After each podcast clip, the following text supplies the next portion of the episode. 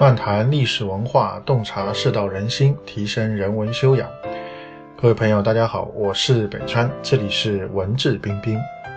本期的背景音乐是古琴曲《乔歌》。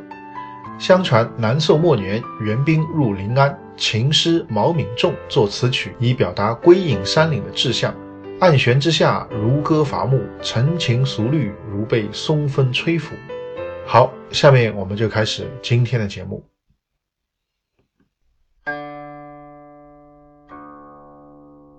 呃，我们有朋友问啊，在教育小孩的问题上，如果父亲啊和稀泥啊，母亲有原则呢，那是不是好？言下之意啊，那么我个人觉得这个其实也差不多啊，这个总是一个人要宽厚啊，一个人要有原则，我觉得这个搭配应该会比较好。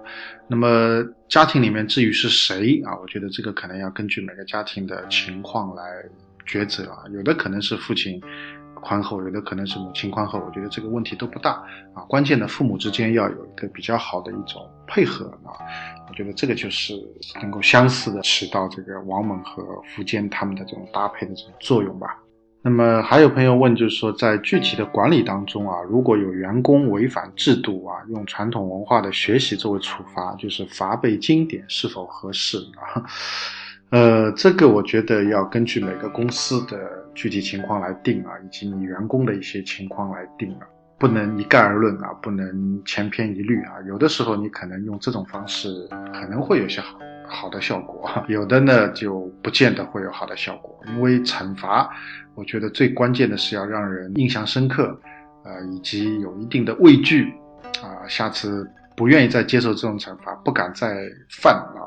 我觉得要起到这几个作用。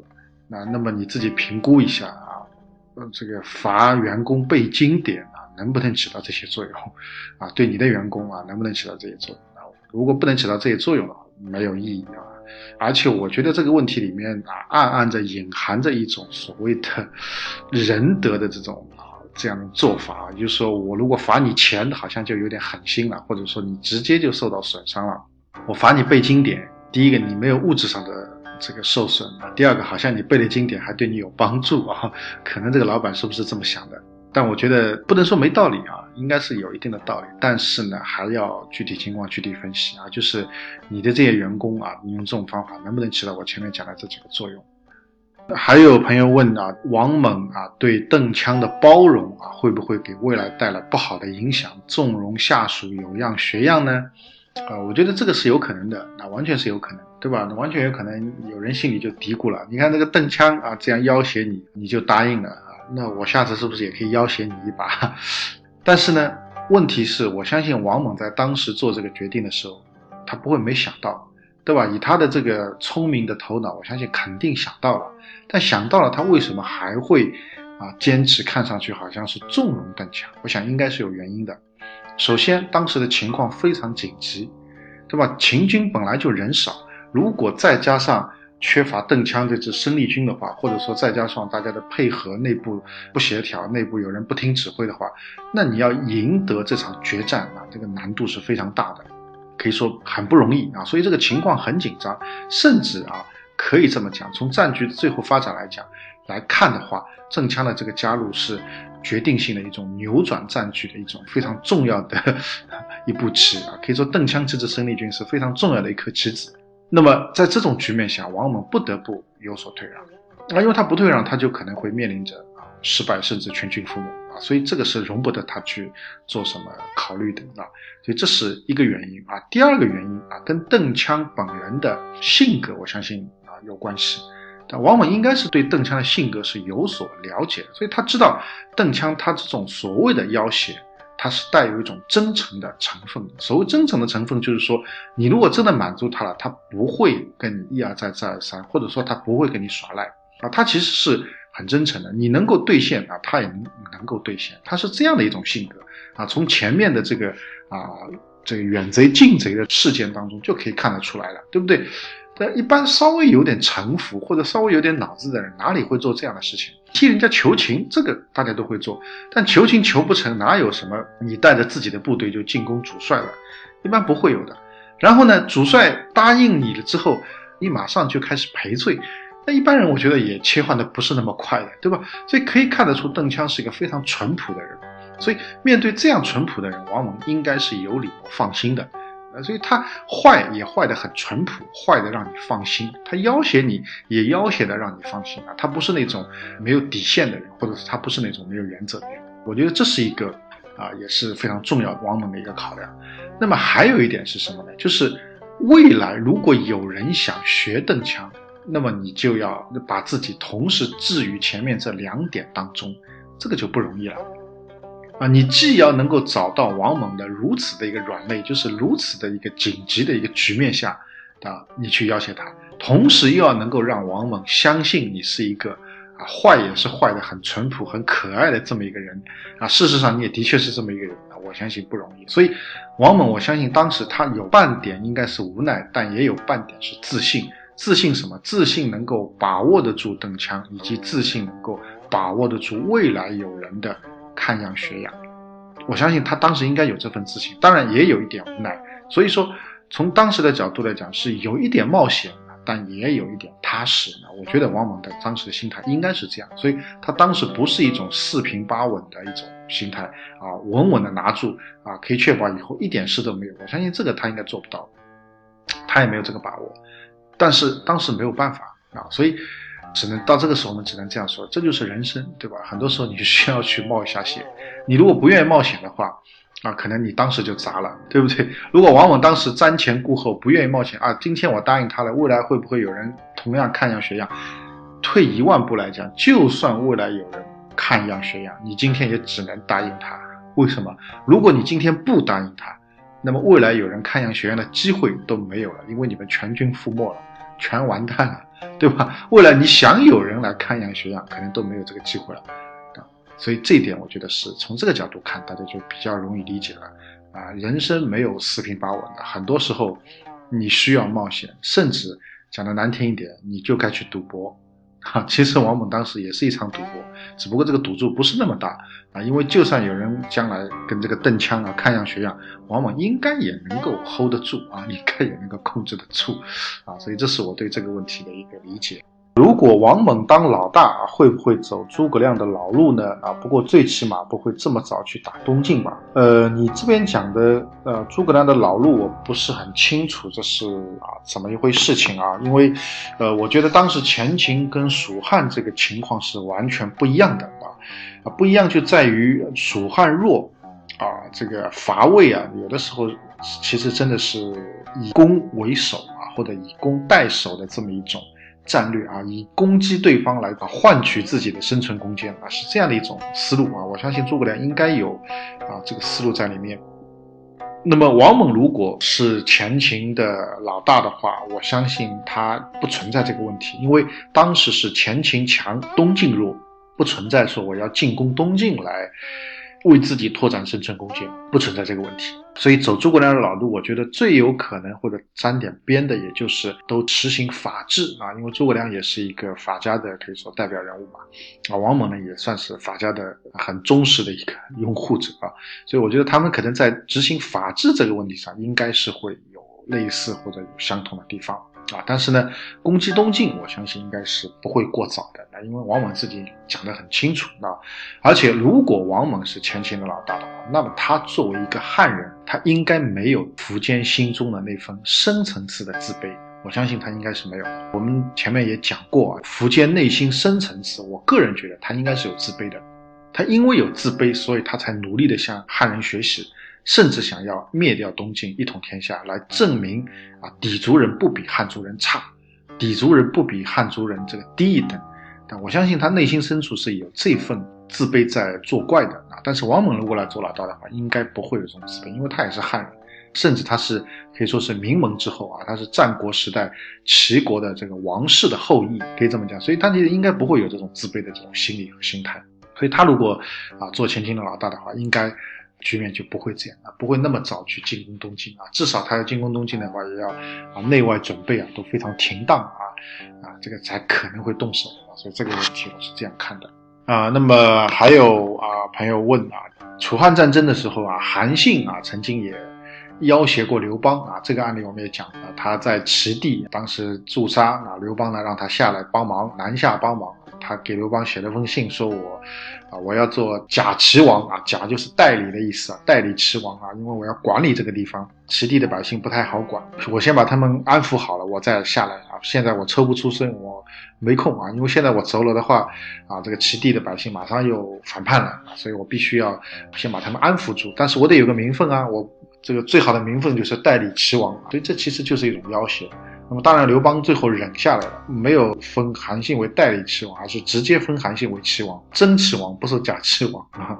那么这也算是一种要挟。那么邓羌要挟王猛啊，也是一种要挟。那为什么韩信最后的结局不好啊？这个邓羌最后的结局却好呢？啊，两个人为什么结局不一样呢？啊，我觉得非常重要的一个原因在于韩信跟邓羌两个人内在的素质是不一样的。什么叫内在的素质是不一样？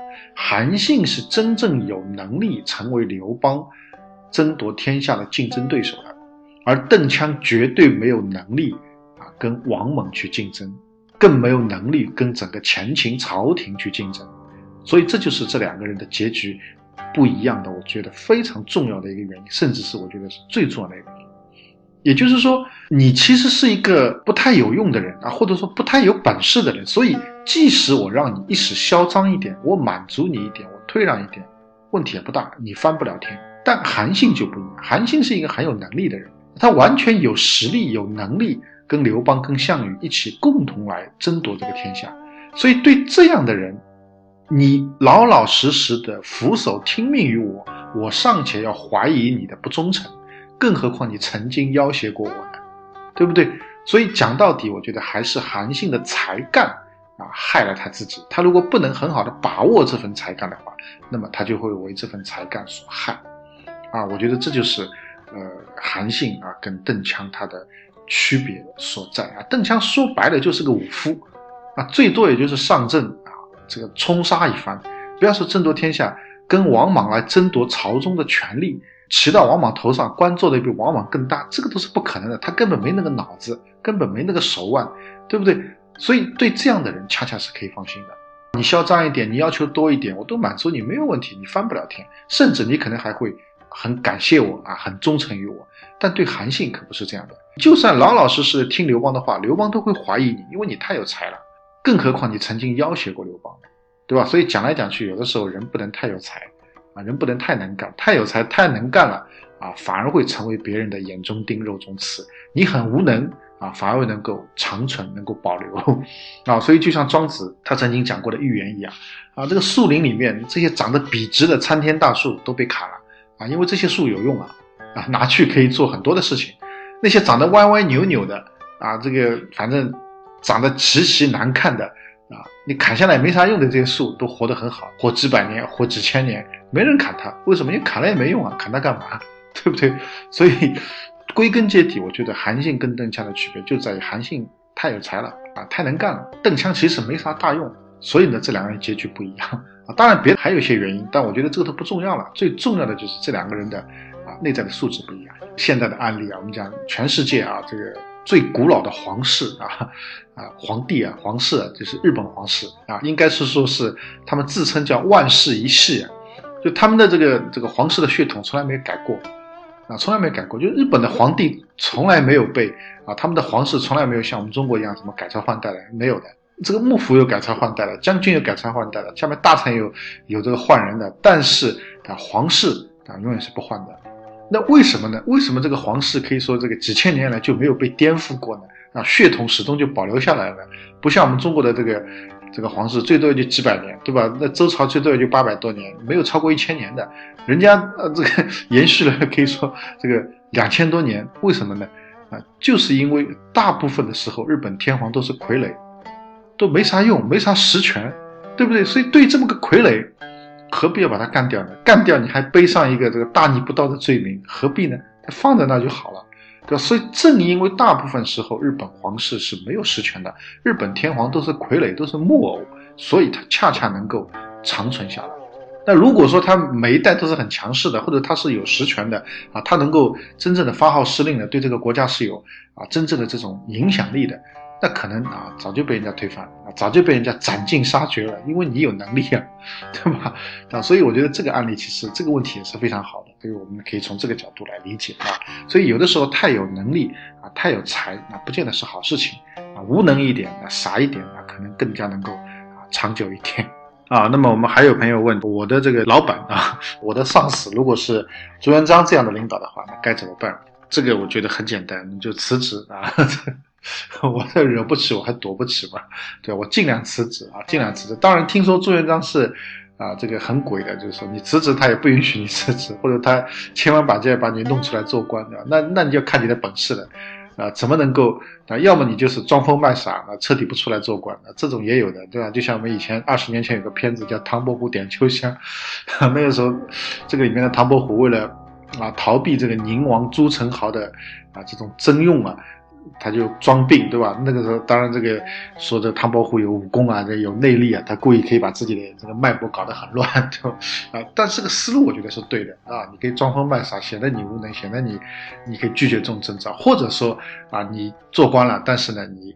啊，有本事生存下来，有本事生存下来，啊，或者说跟我们前面讲的这个问题有异曲同工之妙。你如果真的你的老板是朱元璋，而且你又没有办法不让他做你老板，没有办法辞职的话，那你就要傻一点，那你就无能一点啊。你如果很傻很无能，那老朱就放心了，对吧？你你不会夺他的江山，对吧？你如果很有能很有才，那那你就麻烦了，全部会被杀。那为什么开国功臣都被杀了？啊，很大程度上就是因为他们太能干了。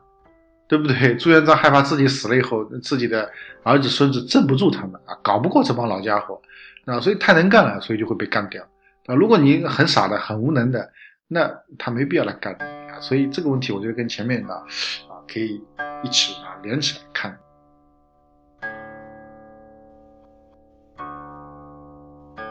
好，今天的节目就到这边，更多的信息欢迎大家关注我的微信公众号“北川黯然日章”。在微信公众号首页搜索“北川”即可关注，也欢迎大家收听我在喜马拉雅上的新节目《北川演义》，谢谢。